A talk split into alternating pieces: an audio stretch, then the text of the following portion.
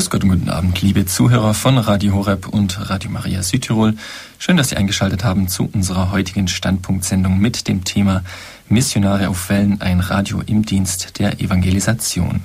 Mein Name ist Stefan Neubacher und ich freue mich, Sie am heutigen Abend durch die Sendung begleiten zu dürfen. Ja, Missionare auf Wellen, liebe Zuhörer, drei Jahre ist es nun her, dass wir diesen speziellen Radiotag eingeführt haben. Einen Tag, an dem wir Ihnen unsere missionarische Arbeit vorstellen. Dazu gehören einerseits natürlich die haupt- und ehrenamtlichen Mitarbeiter, von denen wir Ihnen am heutigen Tag auch schon den einen oder anderen etwas genauer vorgestellt haben und von denen ich auch im Rahmen dieser Sendung ähm, einen Mitarbeiter nochmals stellvertretend für die vielen Helfer zu Wort kommen lassen möchte.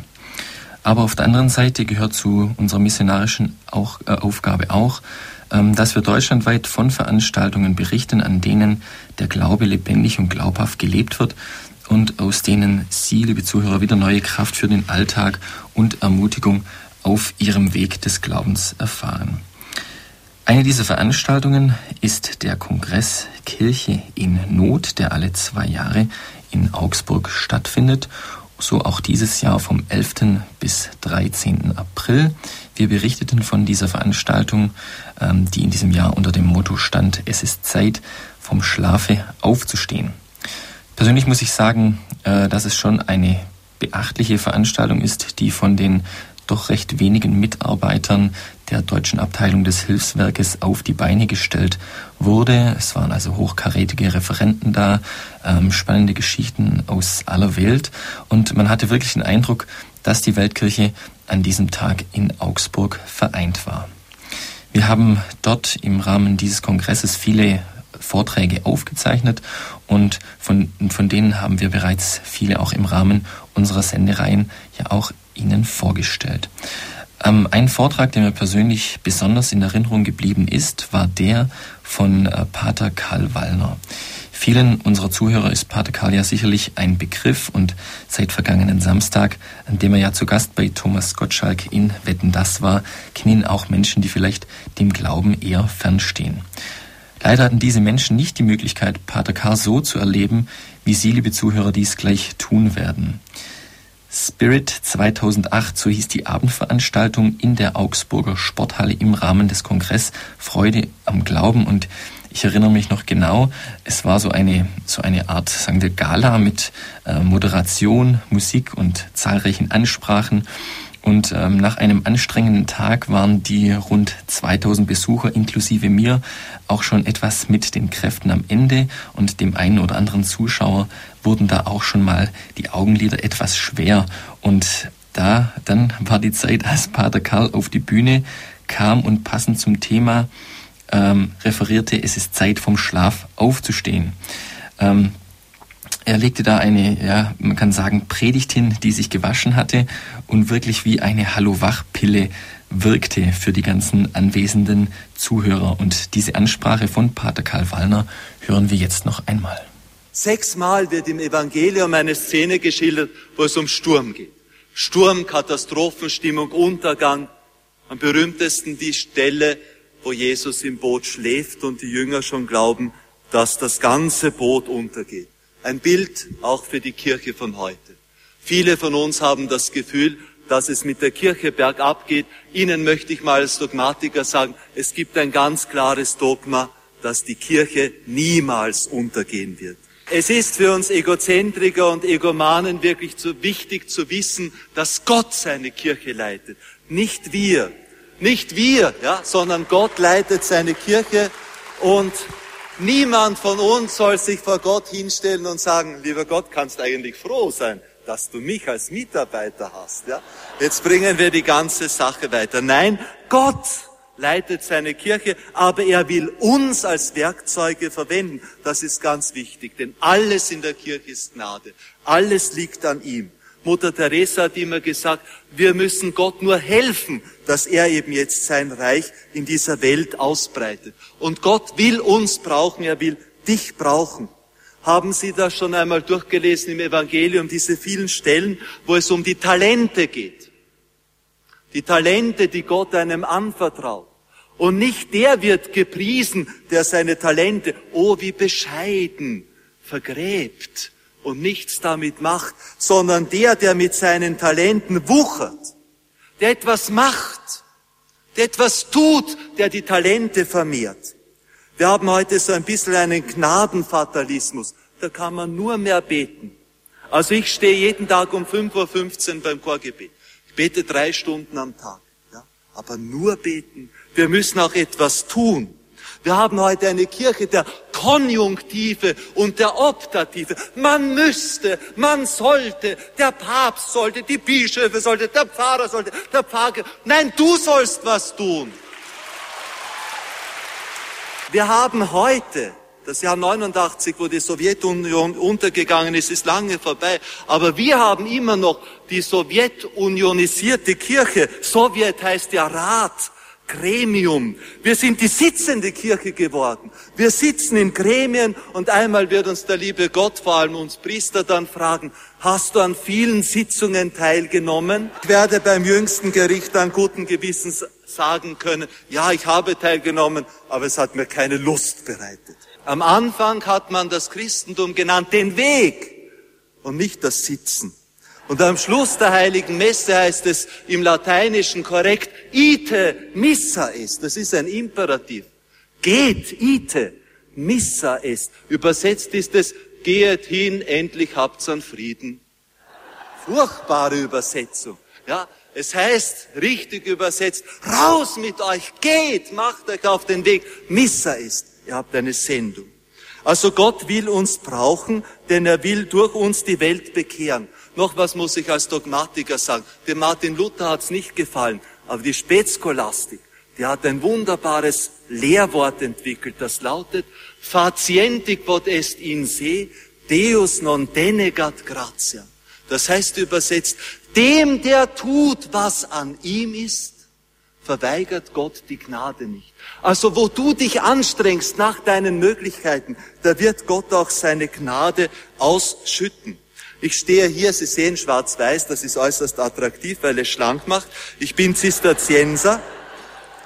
Ich bin Zisterzienser. Ich komme aus Heiligenkreuz im Wienerwald. Und unser Kloster ist wirklich voll. Ich stehe auch hier, um das zu bezeugen. Ich bin dort schon 27 Jahre. Das Kloster ist trotzdem noch nicht untergegangen, sondern es ist voll voll mit Berufungen. Wir haben wirklich, also die Leute fragen immer, wir haben ja 150.000 Touristen und auch aus der Bundesrepublik, da kommen, sagen Sie mal, wie viele wie viel Mönche sind denn hier noch? Dieses noch, das ist so ungefähr, ja, haben Sie als Dinosaurier zufällig noch überlebt? Nicht? Und das Gegenteil ist der Fall. Wir haben keine Zimmer mehr im Kloster. Wir sind voll vier Novizen, sieben Novizen, sechs Novizen. Bin mal zufällig auf einer Urlaubsfahrt mit Studenten beim Pater Pio in Pietrelcina in Italien vorbeigekommen, mich dorthin gekniet. Dann ist mir plötzlich eingefallen, ich könnte mal beten, lieber Pater Pio, zehn Novizen. Nächstes Jahr bin ich runtergefahren und habe ein Bild hingebracht dort. Die Franziskaner haben geschaut, da waren elf Novizen oben. Pater Pio wirkt sehr gut. Unser Abt wurde im Vorfeld des Papstbesuches gefragt, äh, wie macht sie das, dass sie so viele Berufungen hat? Und er hat das selber erzählt. Ich habe dann ganz spontan geantwortet, weil wir den Rosenkranz beten, das Ordensgewand tragen und den Papst verteidigen. Ich möchte das Ganze aber doch ein bisschen theologischer noch machen. Mein Lieblingsheiliger ist der heilige Don Bosco. 31. Jänner wurde ich auch eingekleidet. Und Don Bosco hat diese Vision gehabt von den drei weißen Gestalten so kann man sich das gut, wenn du ein guter Apostel werden willst, wenn du wirklich eben jetzt einer sein willst, der vom Schlaf aufsteht, dann halte dich an diese drei weißen Gestalten. Die weiße Hostie der Eucharistie, die unbefleckte Gottesmutter Maria und die weiß gekleidete Gestalt des Papstes, der halt leider fünf Kilometer neben dem Inn geboren ist, leider auf der falschen Seite, sonst wäre ein Österreicher. Nicht?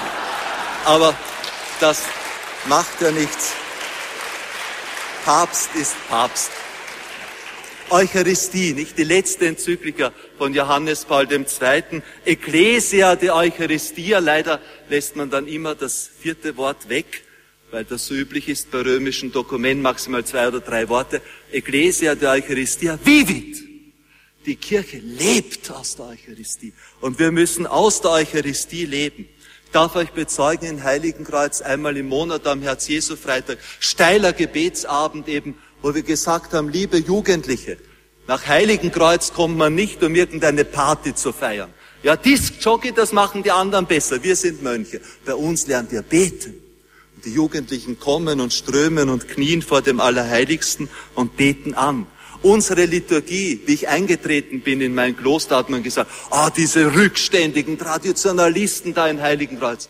Heute, wir haben ja alles Latein, wir singen den Choral, den gregorianischen Choral und haben jetzt von Universal Music sogar sind wir gewählt worden, größte englische Plattenfirma, weil wir the most beautiful sacred voices haben. Ja, die CD, die CD, die CD erscheint am 15. Mai. Ich mache nur im Vorfeld Werbung und wird wahrscheinlich ein groß, ja, schauen wir mal. Also es, wir, nein, wir haben, wir haben die Aufnahme nur deshalb gemacht, nicht weil wir gesagt haben, und die Mitbrüder bei der Aufnahme haben die in der Kirche gesungen, vor dem Allerheiligsten. Ja, vorher gebetet, also die waren alle weg. Es war eine ganz tolle religiöse Erfahrung auch, nicht? Also, dass wirklich unser Gotteslob, unser Gotteslob als Gotteslob plötzlich verbreitet wird. Die Mutter Gottes. Maria ist immer der Frühling der Kirche. Wo Maria ist, ist der Heilige Geist und wo Maria ist, da ist die Kindlichkeit.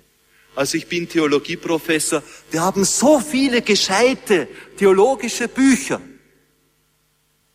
Und der Effekt für die Bekehrung der Menschen ist negativ reziprok dazu. Wir brauchen Kindlichkeit. Wir brauchen die Wärme. Und dann werden wir auch wieder geistliche Berufe haben. Es gibt doch so viele, die eine Berufung in sich tragen. Das ist unglaublich. Wir haben 180 Studenten an unserer Hochschule. 110 davon bereiten sich auf das Priestertum vor. Dauernd steht irgendein Bursch da und fragt, soll ich Priester werden? Bringe ich das zusammen und so weiter? Und dann schicken wir sie alle zur Mutter Gottes. Und die Frau, lassen wir uns von Drewermann bitte keine Komplexe einreden, die Frau wird uns auch Priester schenken, die im Zölibat jetzt eben brennen, weil sie wissen, dass Gott es unendlich wertvoll ist, dass man ihn ein Leben lang liebt. Und dann der Papst als dritte weiße Gestalt. Naja, also wie gesagt, fünf Kilometer daneben, aber trotzdem Papst. Er liebt Heiligenkreuz und war immer wieder bei uns auf Besuch und das ist ganz, ganz, also war wunderbar, wie er am 9. September auf eigenen Wunsch zu uns gekommen ist. Er ist aus dem Auto ausgestiegen und hat gestrahlt, ja, vor aller Welt gestrahlt und ist in Meditation versunken, als wir den gregorianischen Choral angestimmt haben. Also Gott will dich brauchen, deshalb bitte hör auf, gegen die Nacht zu schimpfen. Zünde ein Licht an. Und jetzt das letzte noch, das Apostolat. Das Testament des Herrn lautet, er sagt es auf dem Ölberg vor seiner Himmelfahrt, hinaus. Geht hinaus in die ganze Ite. Geht hinaus in die ganze Welt. Mateteuserte, Pantes heißt es. Macht alle Menschen zu meinen Jüngern. Hat irgendwer gesagt, dass das Christentum eine Religion der privaten Elite ist? Hat irgendwer gesagt, dass die Moslems, die zu uns kommen und oft auch Suchende sind, nicht auch etwas von Christus hören dürfen? Es ist bedrückend zu wissen, dass wir in Heiligenkreuz den einzigen Katechistenkurs haben, der spezialisiert ist eben jetzt für die Katechetisierung von türkischen Moslems. Gott hat alle Menschen gemeint und wir müssen wieder eine missionarische Kirche werden. Seit der Aufklärung gibt es diesen Kampf gegen das Christentum. Wir haben gerade dieses Gedenkjahr eben 1938 in Österreich. Ein Mitbruder in Dachau einer in der Todeszelle und so weiter furchtbar. Kampf gegen das Christentum. Und deshalb diese Verschämtheit auch heute in der modernen Welt. Bitte Schluss mit unserem Minderwertigkeitskomplex. Die anderen sollten einen haben, weil die sind daneben. Vor Jugendlichen sage ich immer, ihr müsst eine heilige Sturheit entwickeln, ja, damit ihr wirklich unverschämt seid in der Öffentlichkeit der Bekenntnis eures Glaubens. Für uns ist es ja leicht, ich bin so ein ganz sturer Habittrager, also außer wenn ich ins Schwimmbad gehe, weil eine Badehose schwarz-weiß mit Kapuze ist noch nicht erfunden, aber dann würde ich auch, nein, aber ich trage den Habit immer in der Öffentlichkeit und das ist dann ganz lustig, nicht? Du gehst in Wien, da kommt so eine Gruppe Halbstarker, da siehst du, wie die schon vorher schauen und spotten und so weiter und dann gehst du einfach durch die durch, bitte ich tu mal leicht mit 1,92er, dann gehst du einfach durch, durch die und sagst Hallo oder auf Wienerisch Servus, oh, er spricht, ja. Und dieses, dieses öffentliche Zeugnis, ja, also Sie haben es ein bisschen schwerer, nicht, weil Sie nicht so hübsch angezogen sind, ne? ja, aber dieses öffentliche Zeugnis, ja, mit Mut und Humor, ja, also mit ein bisschen Schmäh, sagen wir auf Wienerisch, das ist, glaube ich, ganz wichtig. Denn Gott und das Zweite Vatikanische Konzil wollte ja nicht Welt in der Kirche, sondern es wollte Kirche in der Welt von heute und wir gehören hinaus. Und ich schließe noch einmal mit einem Wort über das Zweite Vatikanische Konzil. Dieses hat ein wunderbares Dekret verabschiedet. Ihr dürft nämlich nicht glauben, ja, also jetzt Mission und der Kirche, Kirche, äh, den Willen Christi, Ausbreitung, diese, ja, das ist Sache der Pfarrer und wir beten, dass wir genügend Geld. Nein, bitte. Zweite Vatikanische Konzil hat ein Dekret über das Laienapostolat und meint damit nicht den Kampf um die drei Quadratmeter um den Altar, ja, um den Priester zu vertreiben. Ja. Es meint damit, es meint damit Getaufte und Gefirmte als Apostel hinaus in die Welt. Und das Dekret heißt Apostolicam Actuositatem. Da steckt Aktivität dahinter. Nicht Apostolicam Passivitaten, sondern Aktuositaten. Ja, also hinaus. Und es ist wirklich kein Hochmut, wenn wir mit unseren Talenten wuchern, wenn wir sie vermehren. In Heiligen Kreuz, ich möchte noch einmal sagen, erleben wir viel Gnade, viel Wachstum. Ich sage auch zum Schluss dazu, das muss ich. Was bei uns lebt, ist durch viele Tränen, durch viele Opfer, ist durch gelebte Treue und durch Sühne erkauft worden. Also so locker, wie ich jetzt gesprochen habe, so locker ist das auch nicht, das muss ich auch dazu sagen. Da steckt ganz viel Opfer auch drinnen. Aber eines ist gewiss, Gott will uns Zukunft schenken. Er will alle retten und er will es durch uns tun. So bieten wir ihm doch großmütig unseren Einsatz an. Jeder von uns wuchere mit den Talenten, die Gott ihm verliehen hat, zur Ehre Gottes und zur Freude der seligsten Jungfrau und Gottesmutter Maria. Danke. Ja, liebe Zuhörer, jetzt können Sie sich sicher vorstellen, dass wir nach dieser Predigt in der Sporthalle in Augsburg wieder alle hellwach waren. Da können wir nur sagen, bitten wir den Herrn, dass er noch mehr solche geisterfüllte geistliche Priester beruft, solche wie Pater Karl Warner, äh, Zisterzienser Pater vom Stift Heiligenkreuz in Wien.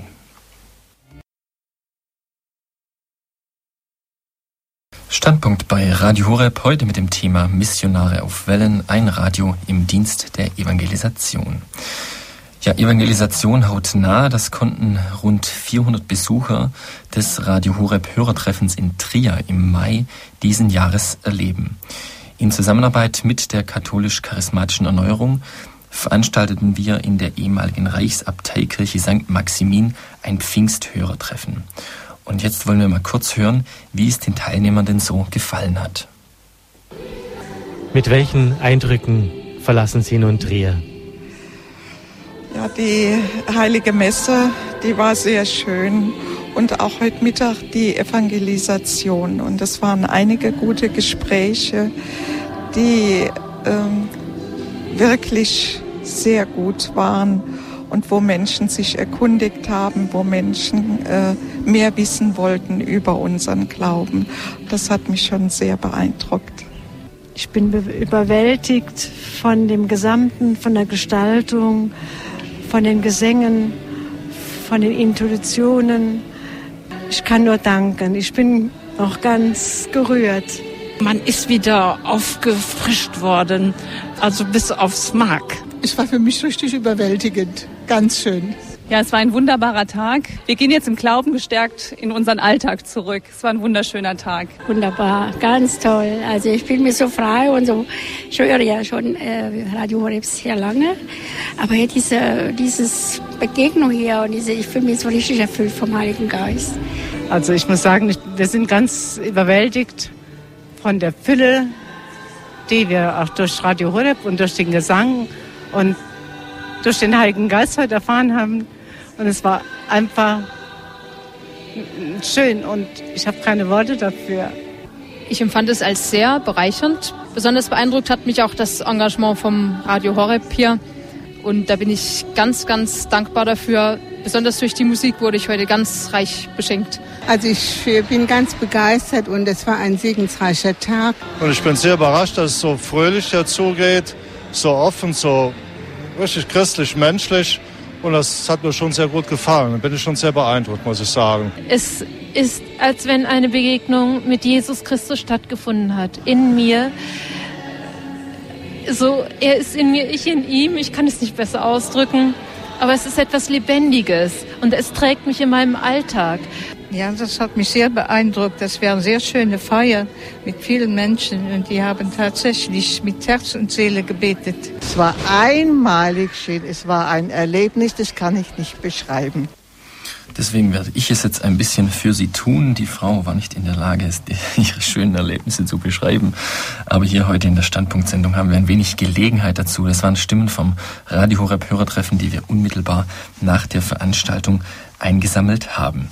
Ja, Feuer im Heiligen Geist. Unter diesem Motto stand das diesjährige Hörertreffen und viel Heiliger Geist war auch notwendig, denn die Vorbereitungen zu diesem Tag waren alles andere als einfach. Zunächst musste Pfarrer Kocher krankheitsbedingt ähm, absagen und nachdem wir dachten, wir hätten mit Pater Anton Lesser äh, den Ersatzmann gefunden, so mussten wir wieder einmal feststellen, dass Gottes Wege doch nicht unsere Wege sind. Er hatte doch dann andere Pläne mit diesem Tag, denn am Vorabend des Hörertreffens, wir waren schon auf dem Weg nach Trier, musste auch er krankheitsbedingt absagen.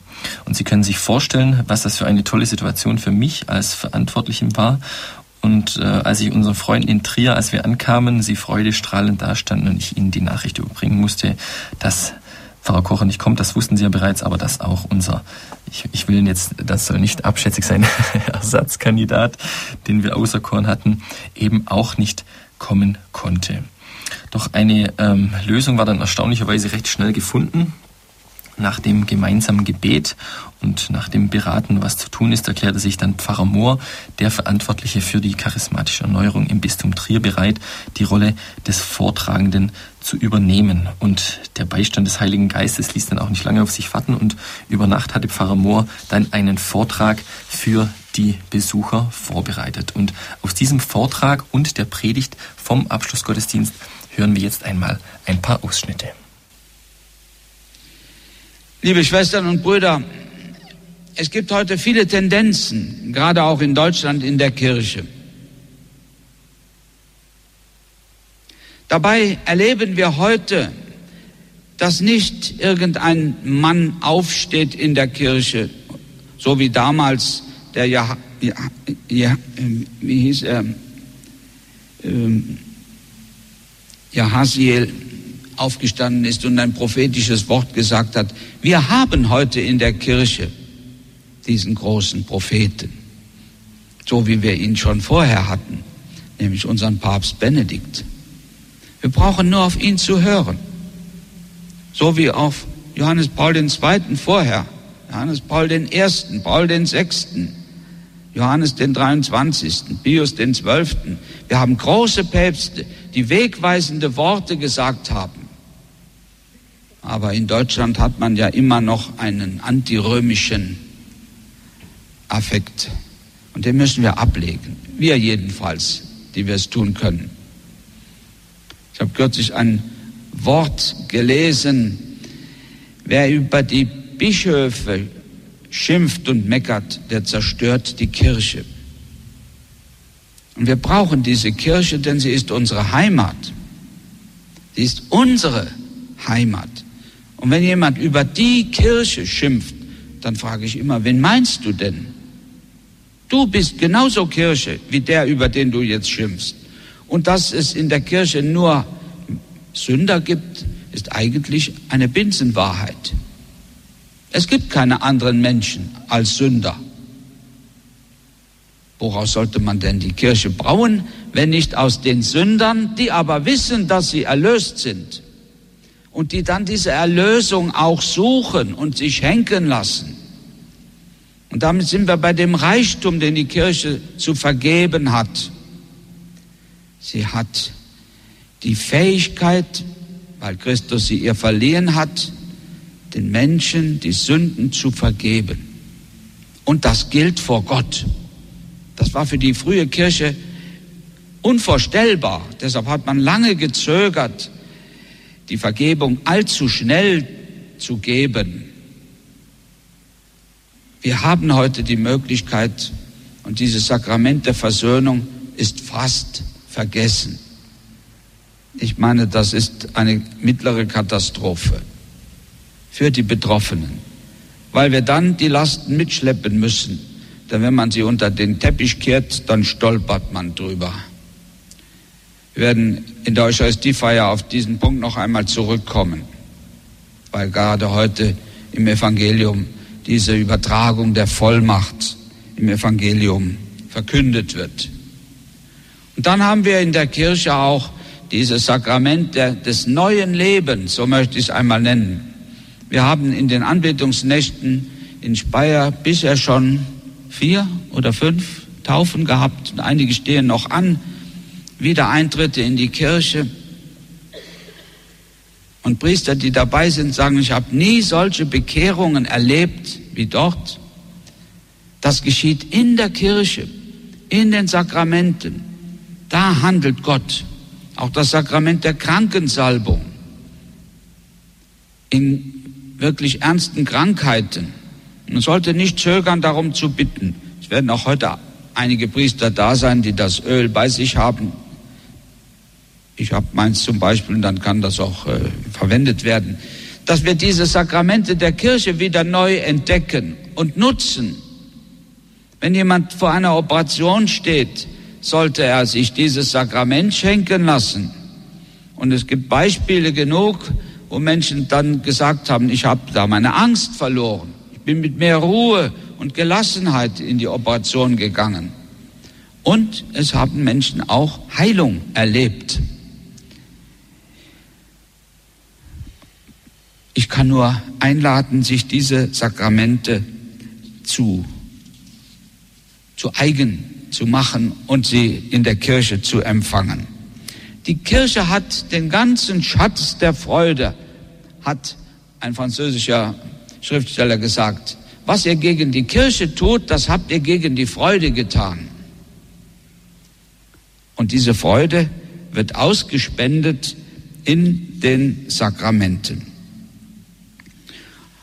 Und eine besondere Befähigung oder Befreiung, die die Kirche uns anbieten kann, ist der Lobpreis. Liebe Schwestern und Brüder, wenn es uns gelingt, diesen Not, diesen Lobpreis in der Kirche wieder zu implantieren, wie man heute sagt, denn wer lobt, hört auf zu klagen wenn es uns gelingt, diesen Lobpreis wieder in der Kirche heimisch zu machen, dann beginnt ein Stück Heilung, beginnt ein neuer Abschnitt. Und ich darf von mir aus sagen, ich bin sehr dankbar, dass das Radio Horeb diesen Lobpreis hineinträgt in viele Familien, in viele Krankenzimmer und Stuben zu Menschen, die nicht mehr hinausgehen können.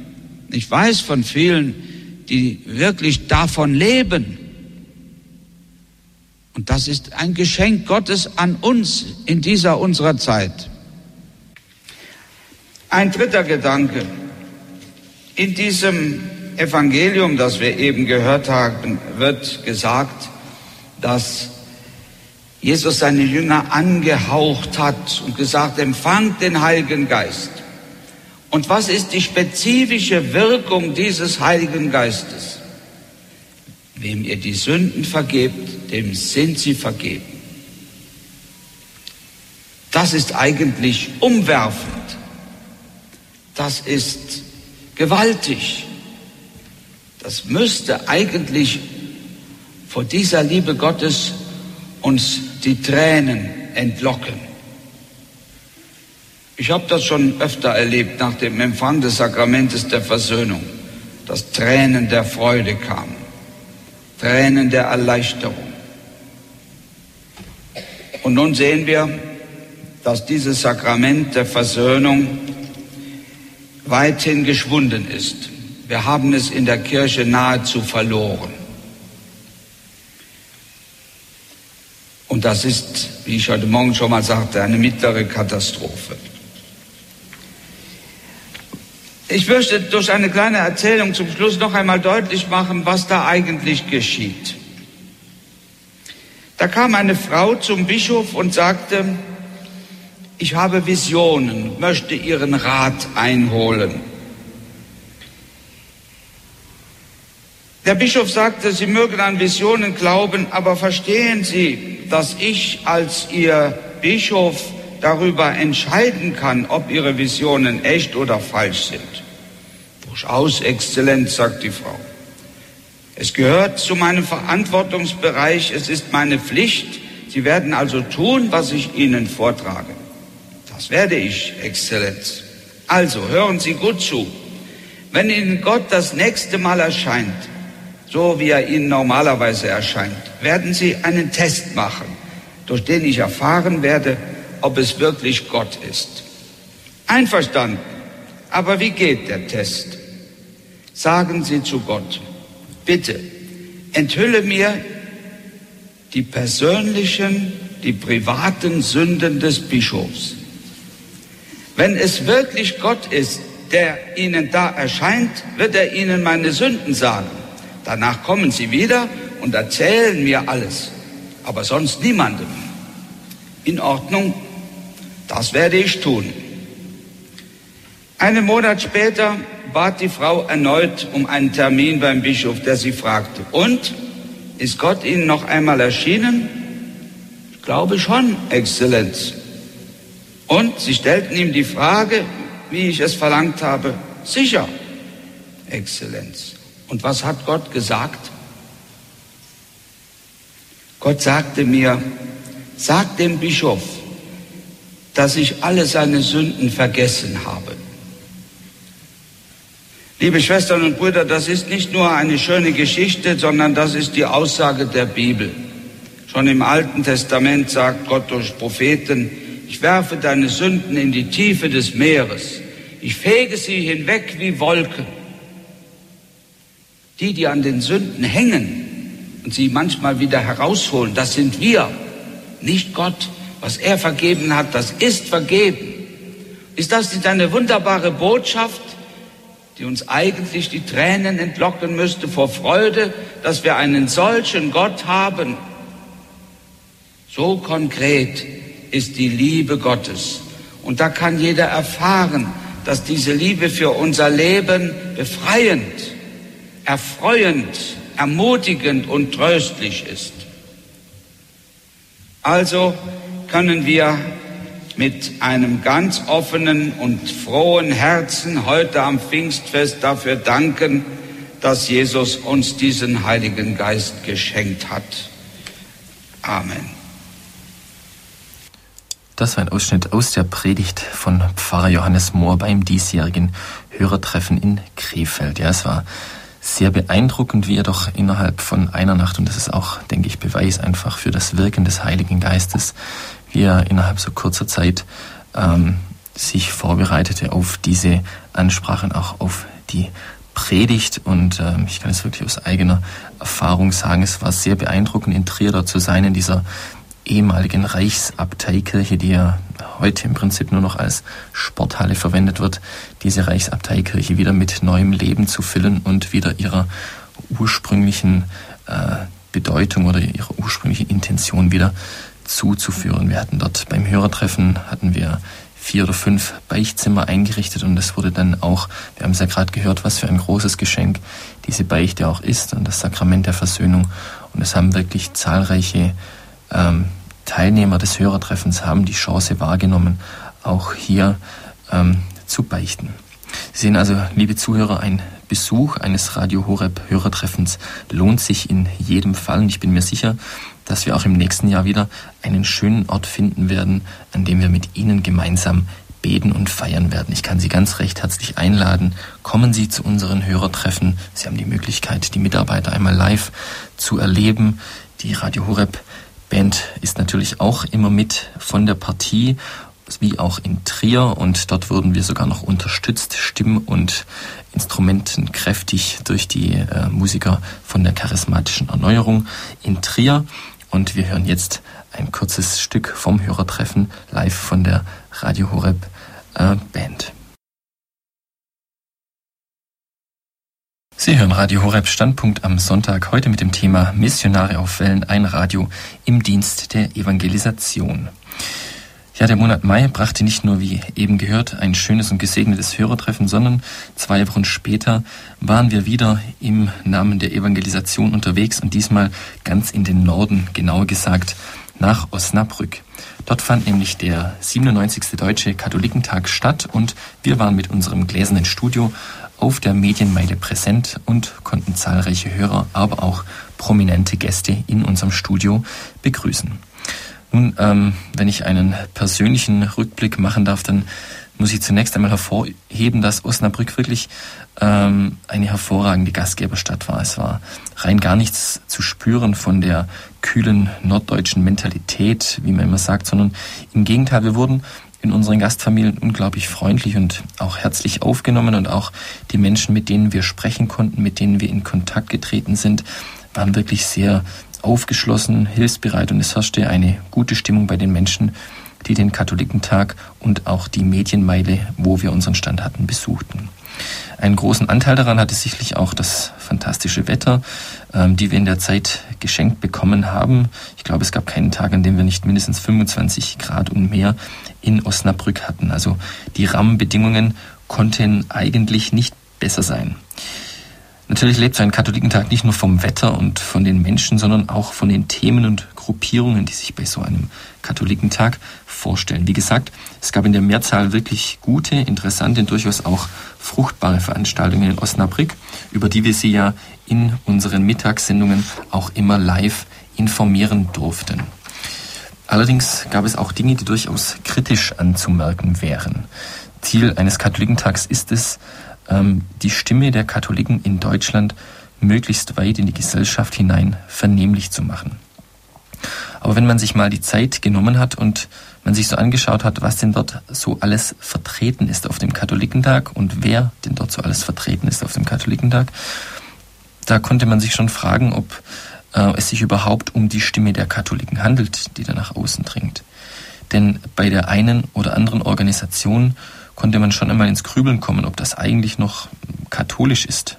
Zeitweise konnte man in manchen Abschnitten der Kirchenmeile den Eindruck gewinnen, dass es sich um mehr um einen Markt der Möglichkeiten handelte als um einen Katholikentag. Es ist zumindest diskussionswürdig, ob es im Sinne der Einheit der katholischen Kirche hilfreich ist, wenn sich Gruppen präsentieren, die zwar den Namen, dem Namen nach katholisch sind, aber eigentlich im offenen Widerspruch zu den Anweisungen des Heiligen Vaters und der Lehre der Kirche stehen. Oder wenn ein, einzelne einschlägige bekannte Gruppen auf dem Katholikentag sogar öffentlich gegen die Lehre der Kirche schimpfen und dazu aufrufen, Sanktionen wie etwa bei gemeinsamer Eucharistie in Kauf zu nehmen. Man könnte dann etwas kritisch fragen, ist es Zufall oder haben wir in unserer Kirche vielleicht mittlerweile ähm, eine Beliebigkeit erreicht, die uns allzu leicht unsere Wurzeln vergessen lässt. Und so in dieses Horn äh, blies auch ein Kommentar, der in der Tagespost ähm, nach dem Katholikentag zu lesen war. Ich darf das jetzt mal kurz vorlesen. Da hieß es, du führst uns hinaus ins Weite. So bunt das Angebot auch war, so schnell drohte es auch ins Beliebige abzurutschen. Wer etwa durch die Gassen schlenderte, die die aus weißen Plastikplanen bestehenden Zelten auf der Kirchenmeile zum Thema Kirche und Gesellschaft freigaben, der konnte neben der mittlerweile auf Katholikentagen wohl unvermeidlichen Kirchenvolksbewegung auch Stände der Initiativgruppe vom Zölibat betroffener Frauen oder der lesbisch-schwulen Gottesdienstgemeinschaft antreffen. Besonders prominent platziert war überdies Donum Vitae. Über den zentralen Weg lief man auf den schon von weitem sichtbaren Stand des Vereins zu.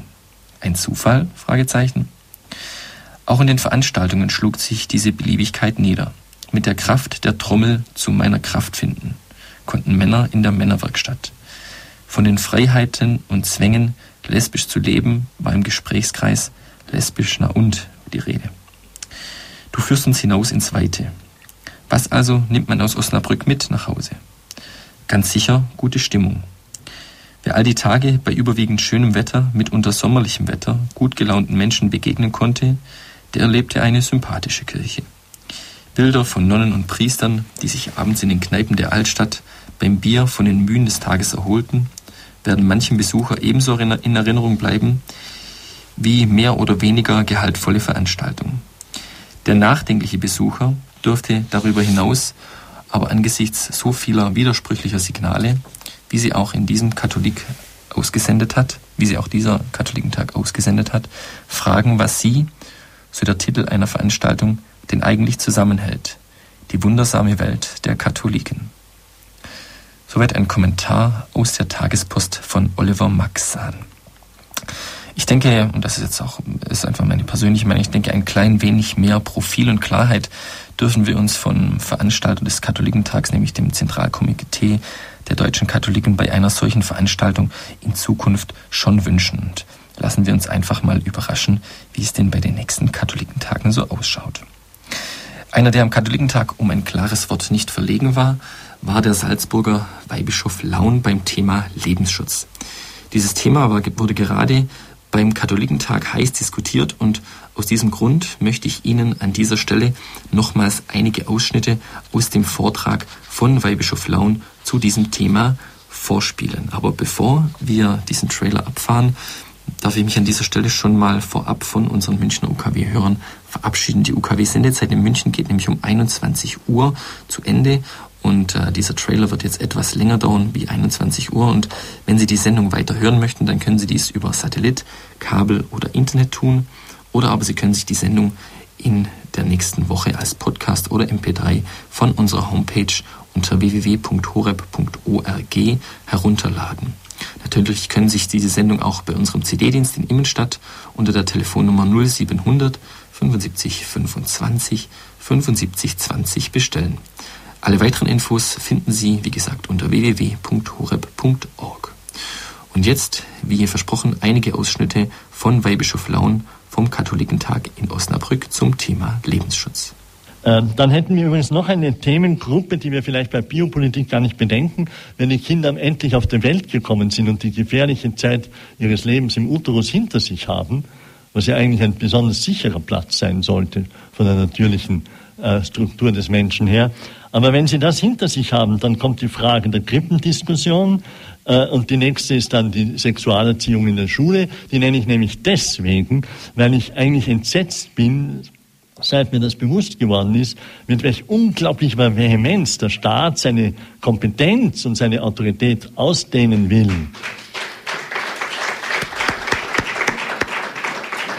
Ähm, der Staat, der wirklich äh, brutal nach der Kindererziehung greift und die, äh, das, das, das Elternrecht, was auch etwas ist, was die Kirche immer verteidigt, äh, wirklich übergeht, übergeht, übergeht. Und mir scheint, äh, lieber Bischof Marx, du musst sagen, ob das bei euch in Deutschland auch so ist, bei uns schlafen die Bischöfe in dieser Frage tief, weil, weil ich, aber ich habe in der Frage eigentlich ein bisschen mitgeschlafen, das muss ich zugeben. Äh, ich will nicht nur ein, ein Vostra Culpa sagen, sondern schon auch ein Mea Culpa. Mir ist dieser Gesichtspunkt nicht so bewusst gewesen am Anfang, wo diese Sexualerziehung dann einge eingeführt wurde. Und dann, wenn man an sich anschaut, welche Leute da erziehen, das sind ja, äh, sind ja bis in die, äh, die, in, in die Haarspitzen hinein gefärbte 68er.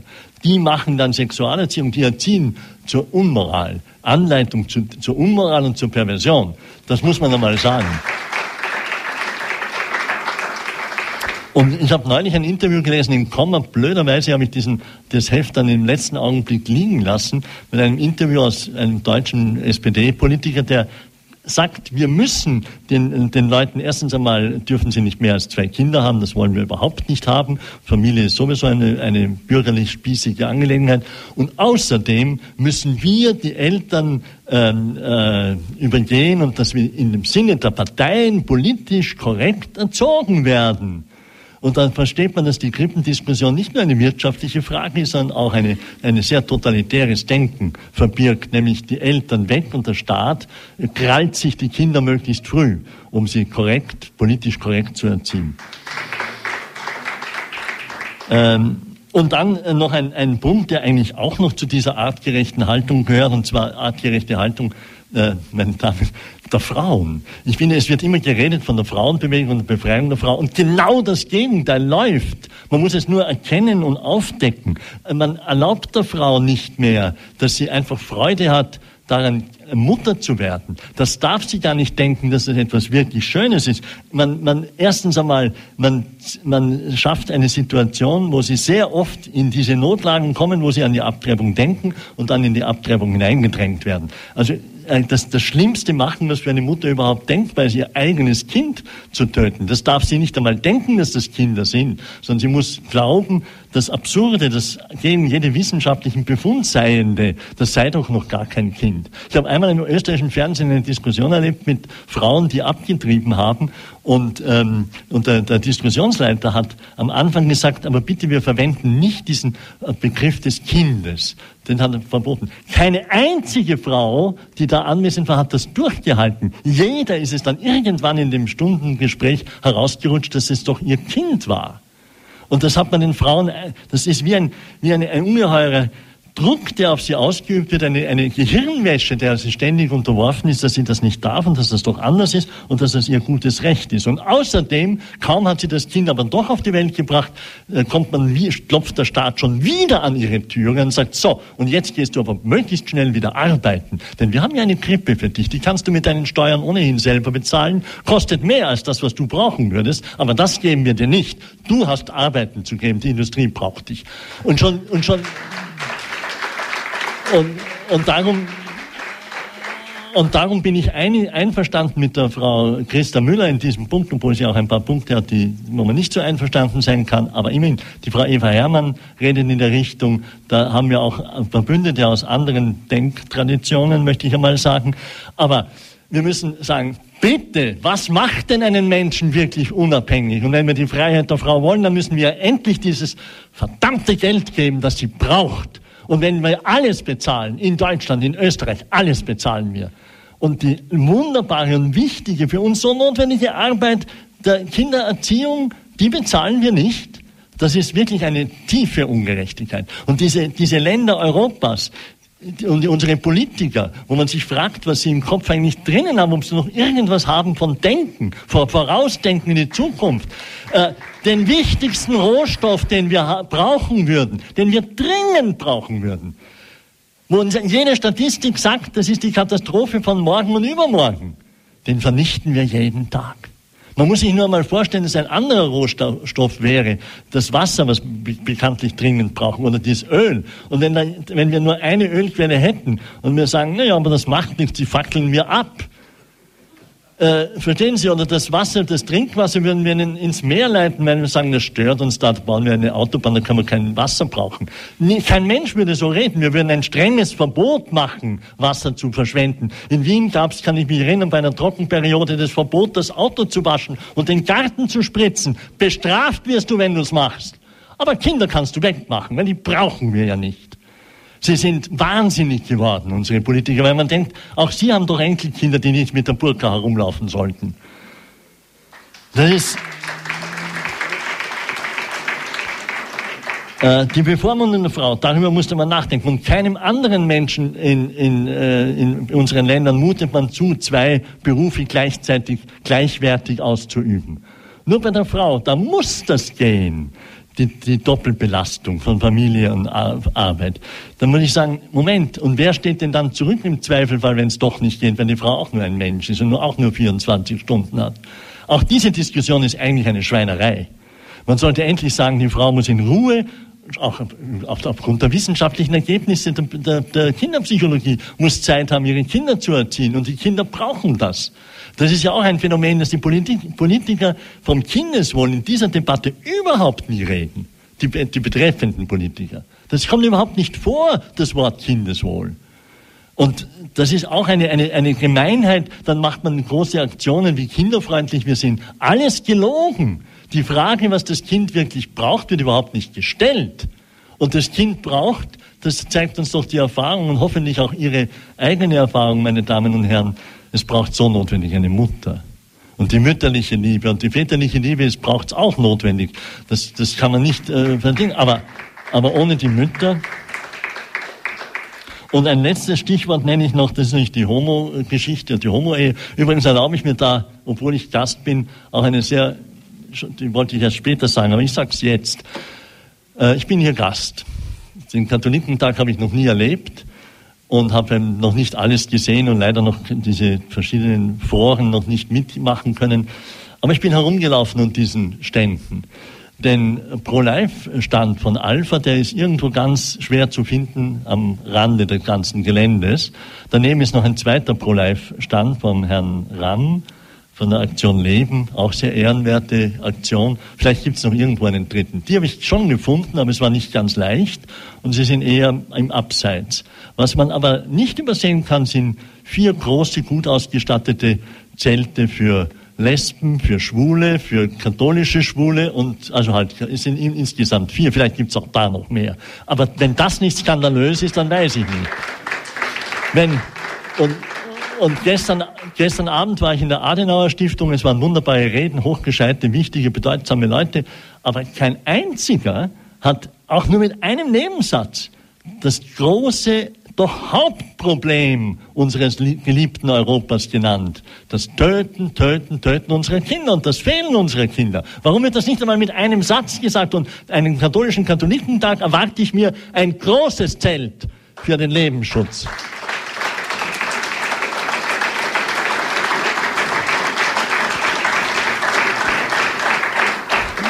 Meine, meine Damen und Herren, ich muss ja von Österreich reden, das tue ich jetzt auch. Österreich hat man genannt Österreich, Österreich hat man genannt die Insel der Seligen. Das ist, glaube ich, sogar Johannes Paul II., der das Wort einmal verwendet hat.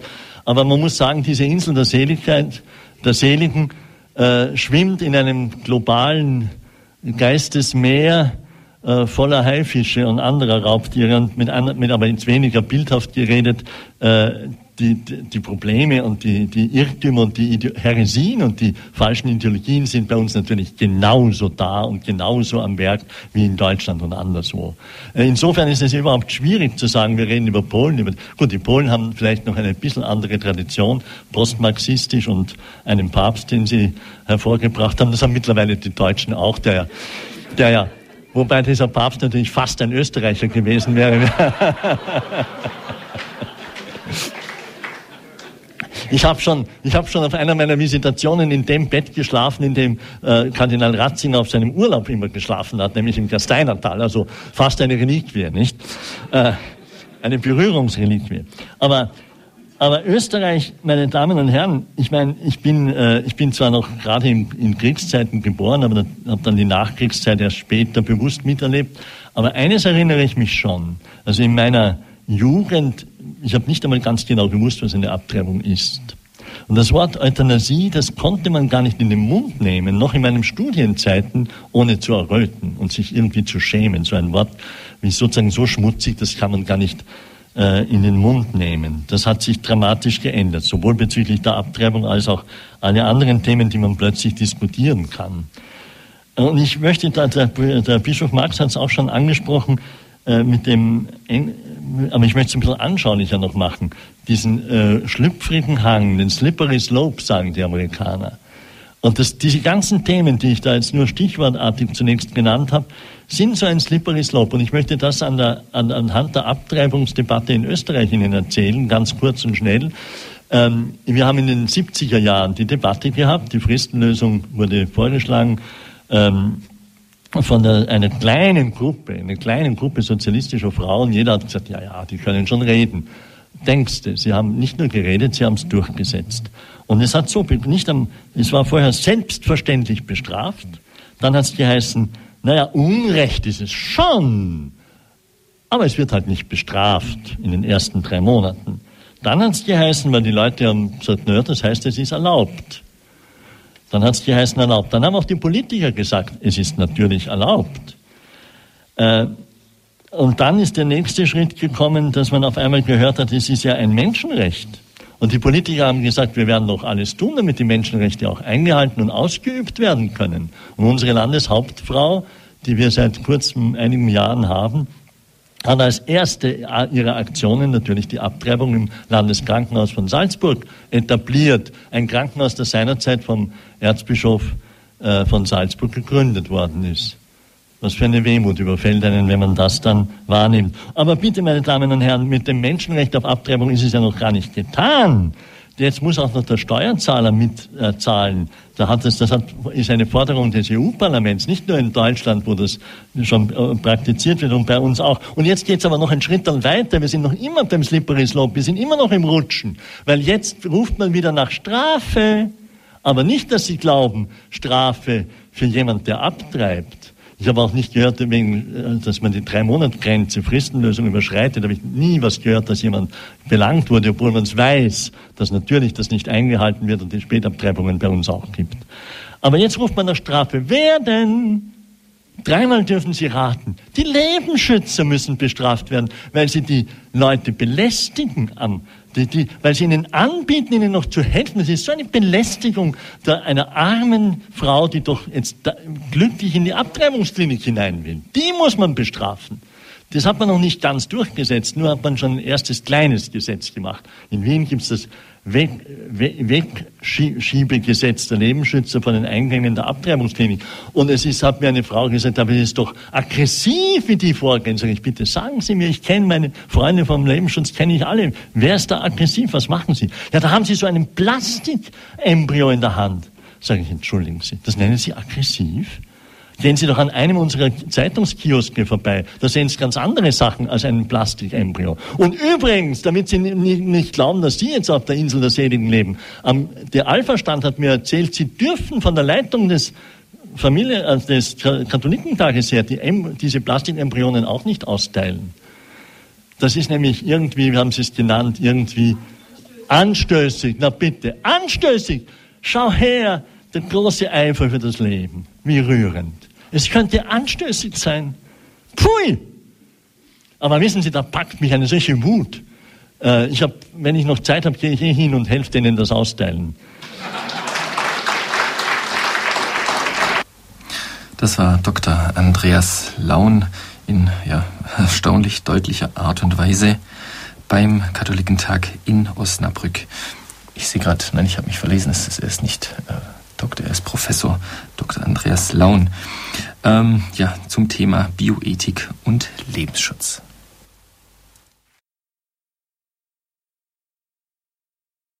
Herzlich willkommen zurück bei der Standpunktsendung bei Radio Horeb. Missionare, Missionare auf Wellung, so. ich bin schon völlig durch. Missionare auf Wellen, so lautet das Thema der heutigen Standpunktsendung. Schön, dass Sie eingeschaltet haben. Mein Name ist Stefan Neubacher. Ja, liebe Zuhörer, wenn man in Wikipedia, dem Internetlexikon, nachschaut, dann wird ein Missionar wie folgt beschrieben. Ein Missionar aus dem Lateinischen für Gesandter ist ein Angehöriger einer Religion, der oft in einem fremden Land für seine Religionsgemeinschaft wirbt oder im Auftrag einer Missionsgesellschaft religiös motiviert soziale Arbeit leistet. Jetzt könnte man ähm, wenn man, wenn man es genau nimmt, unsere Arbeit im Radio auch religiös motivierte soziale Arbeit nennen. Und eine solche Arbeit leisten auch unsere zahlreichen ehrenamtlichen Mitarbeiter Land auf, Land ab. Wenn Sie beispielsweise als Referenten, Einstellhelfer oder Übertragungshelfer Ihren Beitrag zur Evangelisation unseres Landes bei Radio Horeb leisten. Einer dieser ehrenamtlichen Mitarbeiter möchte ich Ihnen jetzt am heutigen Abend nochmal etwas genauer vorstellen. Es ist Peter Eisert aus München. Peter Eisert ist ehrenamtlicher Mitarbeiter in der Redaktion in München und mein Kollege Ulrich Schwab hat ihn für den heutigen Tag vernommen, wie der pensionierte Kriminalbeamte vermutlich sagen würde. Mir ging es so, dass ich, äh, um ein Beispiel zu nennen, als der Herr Fröhlich, der mich damals, muss ich sagen, durchaus unkonventionell eingewiesen hat, mir das Mikrofon hinschob und sagte, du sag, äh, sagen Sie mal was jetzt an. Äh, mir ging das also dermaßen zu Herzen. Ich habe nach Luft geschnappt. Ich, der also Jahre und Jahrzehnte in der Öffentlichkeit Vorträge halten musste. Ich habe ein unheimlich äh, enges Gefühl gehabt. Ich habe gedacht, ich spreche ins Leere, ich spreche ins Nichts.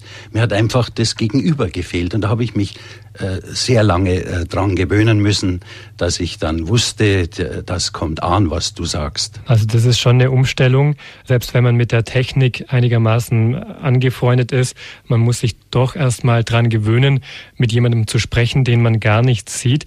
Herr Eisert, seit 2002 arbeiten Sie jetzt ehrenamtlich bei Radio Horeb. Wie sind Sie aufs Radio aufmerksam geworden?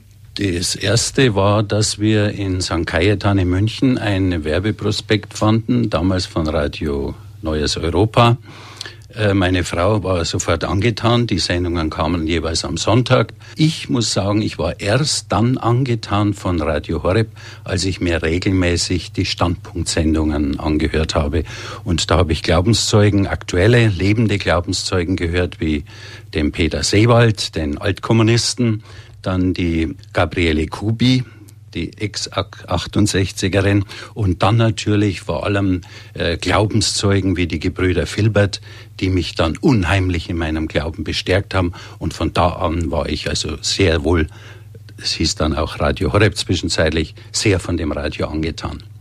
Und ich kam dann dazu, als 2002 eine, ein Aufruf erfolgt ist, man möge sich melden als Ehrenamtlicher. Und meine Frau gesagt hat, da kannst du was Gescheites machen, melde dich mal.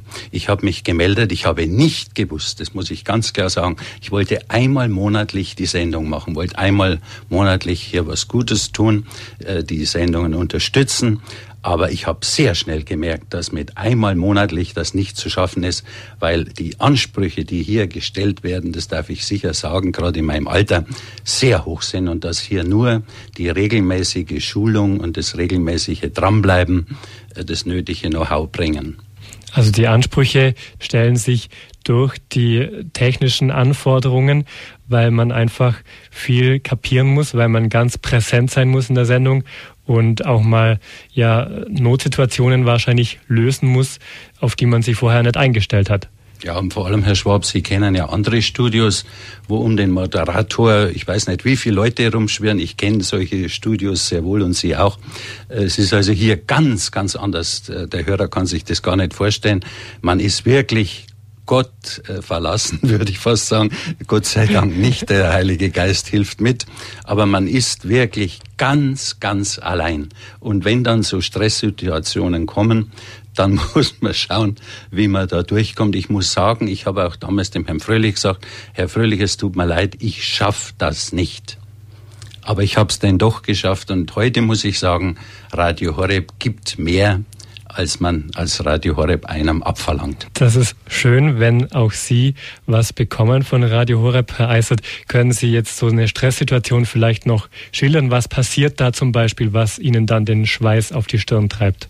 Ja, die größte Stresssituation, die hatten wir früher sehr oft, war einfach der to totale Ausfall des Senders. Ich habe es dann immer meiner Frau daheim erzählt. Äh, es war wieder diese Alarmmusik. Da hat die immer gesagt, was willst du denn? Das ist doch eine wunderbare Harfenmusik. Sag ich, du, das ist Alarmstufe 1. Und diese Alarmstufe 1 war früher, Gottlob heute nicht mehr so oft, aber damals war das schon schlimm. Und ich muss sagen, da hat's einem schon, äh, äh, oder sagen wir so rum, der Adrenalinspiegel, als man heimgegangen ist, der hat immer gestimmt. Also die, diese Alarmmusik, dieses Notprogramm geht los, Herr Eisert. Was passiert da vorher? Ja, es ist ein totaler Sendeausfall. Äh, der Sender man spricht zwar hier noch und versucht es noch, mir ging es damals, das war noch in den äh, Anfangsjahren, als der Horeb noch nicht so bekannt wie heute war. Ich habe da Regler hin und her geschoben, bis einer reinkam. Da war auch diese äh, äh Warnung, diese, die wir heute haben, diese Lichtanzeige nicht da und hat gesagt, Herr Eiser, Sie sind überhaupt nicht auf Sendung. Und das war natürlich auch ein Schock und vor allem danach dann immer, weil ich gedacht habe, hoffentlich bist du denn noch auf Sendung. Herr Eisert, welche Erfahrungen sind jetzt für Sie besonders wertvoll geworden? Ja, das eine war diese Herausforderung durch diese fortschreitende Technik, was mir, was mir angetan hat. Wir haben ja, als ich begann, noch mit MDs gearbeitet, also Minidisc. Dann kamen die CDs und heute ist der PC gefragt. Das heißt, man bleibt hier bei Radio Horeb. Das ist ja das, was ich vorhin schon sagte.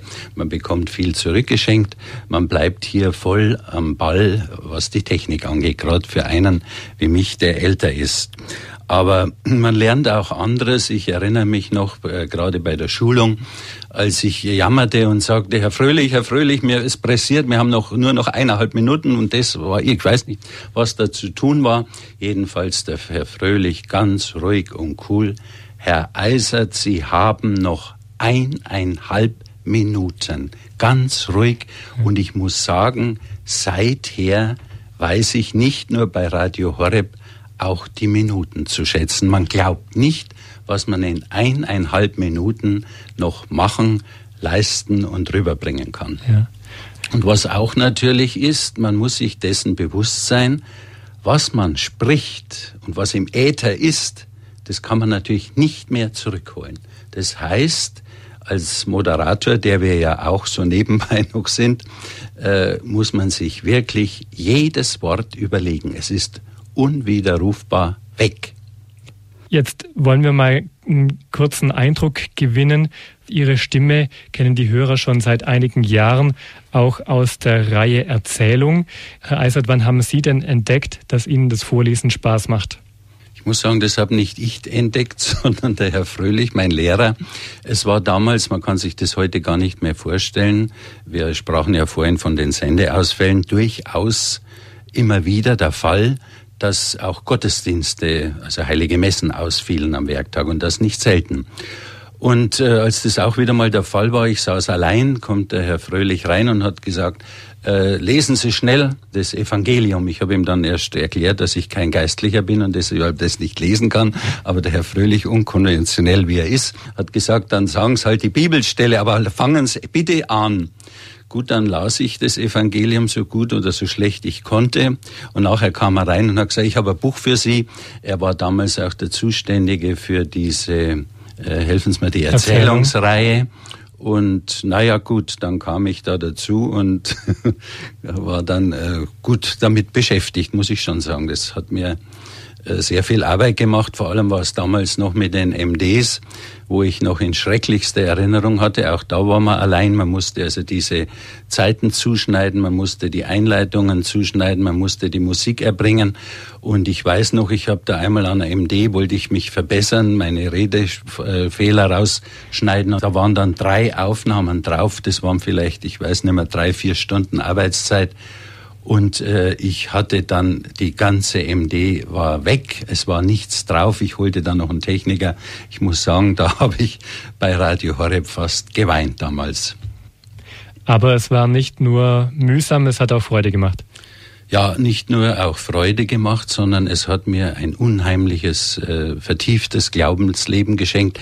Wenn ich zum Beispiel an Thomas Morus denke, wenn ich an Damian de Feuster denke, und was der Erzählungen da mehr waren. Wenn man das vortragen muss, geht das, finde ich zumindest, oder so war meine Erfahrung, geht es auch selber in die Tiefe. Herr Eisert, unsere Sendung heißt Missionare auf Wellen. Würden Sie sagen, verstehen Sie Ihren Dienst auch als missionarisch? Ja, ich glaube schon, dass wir, und es bestätigen ja auch Meinungsumfragen, dass der Glaube die Christen optimistischer, gelassener und zufriedener macht. Und äh, wir wissen ja auch darüber hinaus noch, dass das Wissen, das eigentliche Wissen um den Katholizismus auch bei den Gläubigen sehr zu wünschen übrig lässt. Und aus all diesen Gründen muss ich sagen, und ich könnte noch mehr sagen, was die Dankbarkeit angeht, warum man hier tätig ist, aber es gilt es abzuschließen. Ich glaube, es lohnt sich hier als kleines Zahnrad mitzuwirken und zu versuchen, den Glauben zu verbreiten zur höheren Ehre Gottes. Das war Peter Eisert, einer unserer ehrenamtlichen Mitarbeiter aus München oder wie er es sagen würde, ein kleines Zahnrad, das sich zur Ehre Gottes in den Dienst der Evangelisation stellt. An dieser Stelle ein herzliches Vergelt's Gott an ihn und an die zahlreichen anderen ehrenamtlichen Mitarbeiter, sowohl in der Redaktion in München als auch an anderer Stelle, dort wo sie hingestellt sind und die durch ihren Dienst, äh, durch ihren Einsatz unseren Dienst überhaupt erst möglich machen.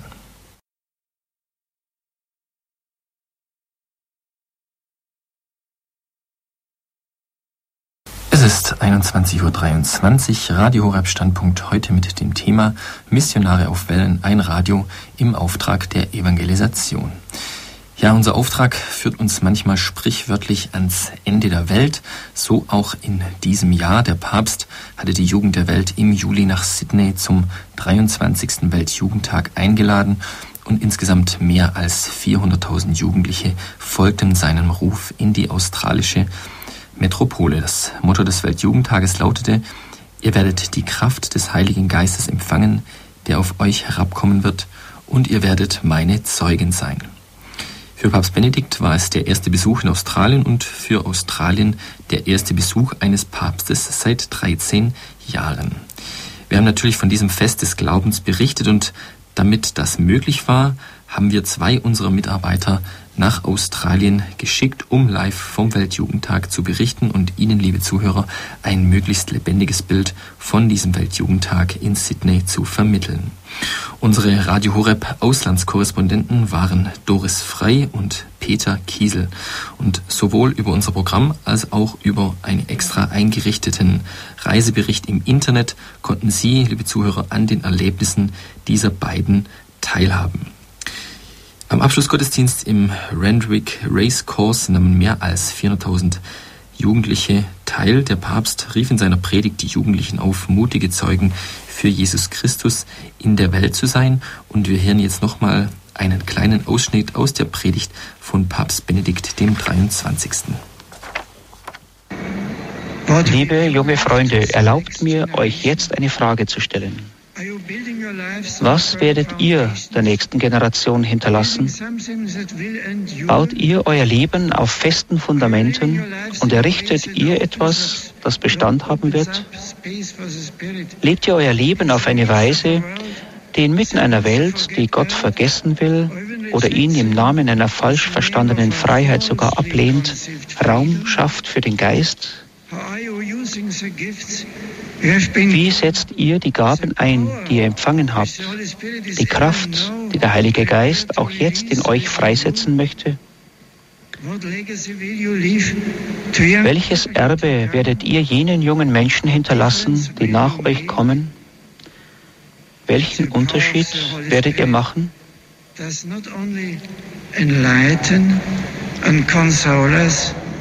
die Kraft des Heiligen Geistes beschränkt sich nicht darauf, uns zu erleuchten und zu trösten. Sie richtet uns auch auf die Zukunft aus, auf das Kommen des Gottesreiches. Was für eine wunderbare Vision einer erlösten und erneuerten Menschheit sehen wir in der neuen Zeit, die uns vom heutigen Evangelium verheißen wird. Die Ausgießung des Geistes Christi auf die Menschheit ist ein Unterpfand der Hoffnung und der Erlösung von allem, was uns verarmen lässt. Sie schenkt dem Blinden neues Augenlicht, sie befreit die Zerschlagenen und schafft Einheit in und durch Verschiedenheit. Diese Kraft kann eine neue Welt schaffen. Sie kann das Antlitz der Erde erneuern. and drawing upon faces rich vision, a new generation of Christians Gestärkt durch den Geist und gestützt auf die Weitsicht des Glaubens ist eine neue Generation von Christen dazu berufen, zum Aufbau einer Welt beizutragen, in der das Leben angenommen, geachtet und geliebt und nicht abgelehnt, wie eine Bedrohung gefürchtet und zerstört wird. Eine neue Zeit, in der die Liebe nicht gierig und selbstsüchtig, sondern rein, treu und wahrhaft, frei, offen für andere und voll Achtung für ihre Würde ist, ihr Wohlsucht und Freude und Schönheit ausstrahlt. Eine neue Zeit, in der die Hoffnung uns von der Oberflächlichkeit, der Lustlosigkeit und der Ich-Bezogenheit befreit, die unsere Seele lassen, Netz des menschlichen Beziehungen vergiften. Er bittet euch, Propheten dieser neuen Zeit zu sein, Boten seiner Liebe, die die Menschen zum Vater hinziehen und eine Zukunft der Hoffnung für die ganze Welt aufbauen.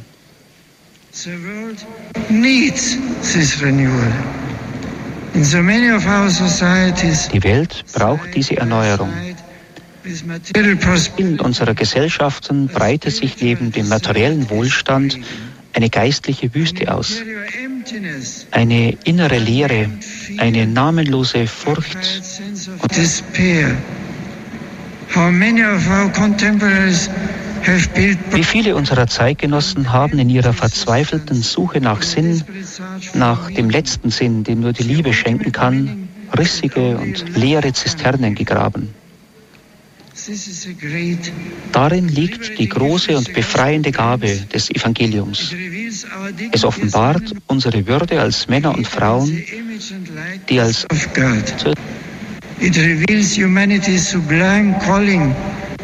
die erhabene Berufung der Menschheit, die darin besteht, die Erfüllung in der Liebe zu finden. Es erschließt uns die Wahrheit über den Menschen und die Wahrheit über das Leben.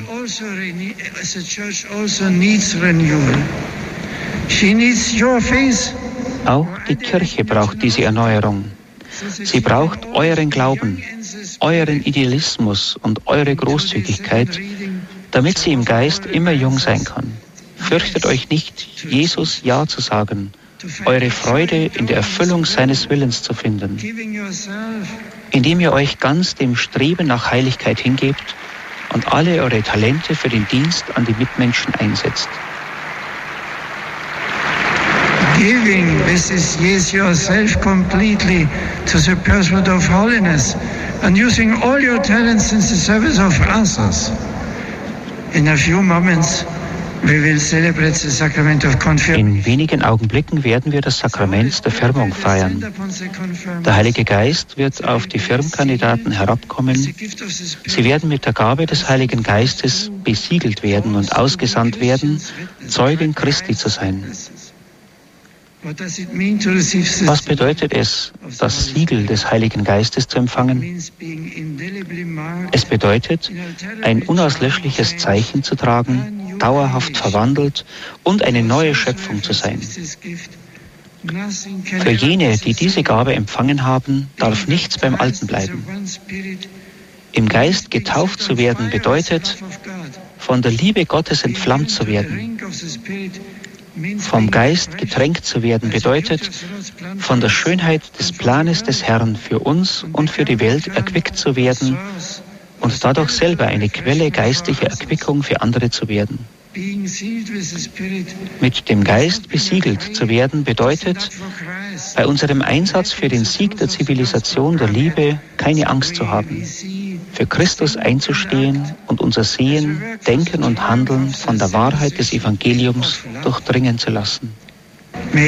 Jeder von uns möge erneuert werden im Geist der Weisheit und der Einsicht, im Geist des Rates und der Stärke, im Geist der Erkenntnis und der Frömmigkeit und im Geist der Gottesfurcht. Durch die liebevolle Fürsprache Marias, der Mutter der Kirche, möge dieser 23. Weltjugendtag als ein neuer Abendmahlsaal erfahren werden, aus dem wir alle, entflammt vom Feuer und von der Liebe des Heiligen Geistes, hinausgehen, um den auferstandenen Herrn zu verkünden und jedes Herz zu ihm hinzuziehen. Amen.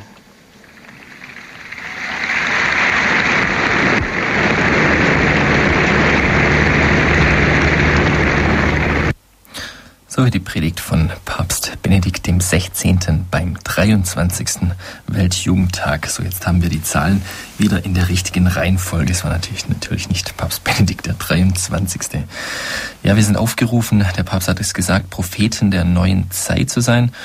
Ähm, und ich glaube tatsächlich, dass zahlreiche Weltjugendtagsteilnehmer auch vom Heiligen Geist erfüllt wurden, ganz sicher vom Heiligen Geist erfüllt war. Unsere Redakteurin Doris Frey, die mein Kollege und Redaktionsleiter Peter Sonneborn unmittelbar nach der Abschlussmesse, nach der Abschlussmesse über Handy interviewte. Also ich finde, ich kann es kaum mit Worten beschreiben, schon die Beginn gestern und jetzt heute die Heilige Messe. Es war einfach ein großes Fest des Glaubens. Es war eine Stimmung, die wirklich würdig und ehrfürchtig war. Also, ich weiß nicht, ob man es am Radio mitbekommen hat, nach der Stille oder bei der Stille nach der Predigt von Papst Benedikt war es auf diesem Platz wirklich mucksmäuschenstill, es war kein Laut zu hören. Und die Jugendlichen sind wirklich in sich gegangen, haben die Worte bedacht, die Papst Benedikt uns mit auf den Weg gegeben hat. Und auch jetzt, ähm, es ist einfach eine ruhige Atmosphäre, eine bestimmliche Atmosphäre, eine große Freude. Ich meine, wir sind ja alle ziemlich kaputt und alle frisch angeschlagen. Es war für alle eine strapazitische Reise. Es war wirklich eine Pilgerschaft. Sie ist jetzt zu einem Ende gekommen. Und das Ende ist zugleich ein Anfang. So wie Papst Benedikt uns heute gesagt hat, wir sind gesandt in unsere Heimatländer. Die Vigil, die der Abschlussmesse vorausgeht, ist jedes Mal bei den Weltjugendtagen auch ein besonderer Höhepunkt. Ähm, wie waren deine Eindrücke von gestern Abend? Gestern Abend war eine Gebetsstimmung sondergleichen auf diesem Platz. Die ganzen Menschen hier, das ist wirklich das Event, in dem der Papst mit seinen Jugendlichen zusammentritt, mit ihnen betet, ähm, sie stärkt, sie aussendet und das war mich dann sehr spürbar. Wie war die Nacht im australischen Winter? Ihr habt ja auf dem Feld übernachtet. Also es war zugegebenermaßen relativ kalt. Wobei man sagen muss, es ist, glaube ich, seit zwei Wochen die ganze Nacht. Also wir hatten Glück. Wir waren natürlich auch gut ausgerüstet. Wir hatten Aludecken im Pilgerrucksack. Und wir waren auch eingedeckt mit einer viel Kleidung. Wir haben ja gewusst, dass es eine kalte Sache wird. Und so ging es eigentlich ganz gut. Kannst du irgendwie mh, mm, so eine spezielle Botschaft ausmachen? Etwas, was du meinst, was die Jugendlichen speziell von diesem Weltjugendtag mit nach Hause nehmen werden? Ich glaube, es ist wirklich diese Sendung, gesandt sein in die Welt und immer vertrauen zu dürfen, dass er uns seinen Geist schenkt, dass er mit dabei ist und uns die richtigen Worte schenkt und es gilt deutlich zu geben. Und für dich ganz persönlich, gibt es da etwas, was dich ganz besonders beeindruckt hat? Also für mich persönlich war es dadurch, dass ich arbeitsmäßig weg war, die vielen kleinen Begegnungen auch ähm, ganz bewusst ähm, so die Begegnungen auf der Straße mit den anderen Pilgern, mit den Einheimischen, wo man gemerkt hat, diese Stadt, die wurde in der vergangenen Woche einfach verwandelt. Man hat gemerkt, die Polizei, die zwar sehr angespannt war wegen dieser Massen, die sind in den letzten Tagen einfach nur noch herumgestanden, haben gewunken, haben gelacht, haben mitgesungen. So zu spüren, wie die junge Menschen, die einfach nur aus Bürgerschaft sind, die beten, die friedlich sind, die eine friedliche Zukunft wie die eine ganze Stadt verändern können. Der Papst äh, Doris fordert die Jugendlichen immer wieder auf, Missionare für den Glauben zu werden. Du warst jetzt äh, die letzten 14 Tage mit einer Gruppe Jugendlicher zusammen, nicht zuletzt für Radio Horeb. Hast du dort in eurer Vorbereitung auf diesen Weltjugendtag gemerkt, dass sich hier irgendwie missionarischer Geist entwickelt? War's.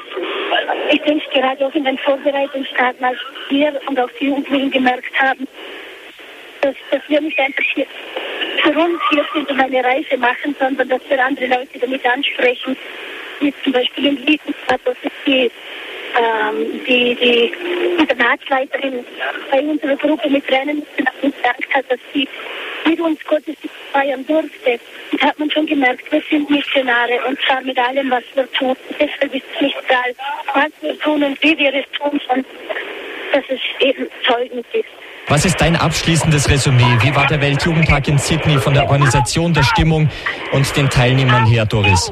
Ich glaube, dass es ein vom Geist inspiriertes Treffen war, in dem wir auftanken konnten, alle, die da waren, in dem der Heilige Geist ganz neu ausgegossen wurde und jetzt in die ganze Welt getragen wird ja, den Heiligen Geist und das Evangelium in die ganze Welt hinaustragen. Das ist auch unser Auftrag und dafür ist uns auch kein Weg zu weit. Das war Doris Frei, unsere Redakteurin, unmittelbar nach der Abschlussmesse des 23. Weltjugendtags in Sydney. Liebe Zuhörer, das war die Standpunktsendung bei Radio Horeb, Missionare auf Wellen, so lautete das Thema der heutigen Sendung. Ich hoffe, ich konnte Ihnen einen kleinen Einblick in unsere missionarische Arbeit geben, was wir das ganze Jahr so ähm, im Auftrag des Evangeliums und im Auftrag des Herrn unter, für Sie auch unterwegs waren. Und ich hoffe, es war auch etwas für Sie dabei. Ich darf Sie jetzt noch einladen, die komplett im Anschluss das Nachgebet der Kirche mitzubeten. Ich sage herzlichen Dank Ihnen, liebe Zuhörer, fürs Dabeisein und wünsche Ihnen einen gesegneten Abend. Alles Gute und Gottes Segen. Ihr Stefan Neubacher.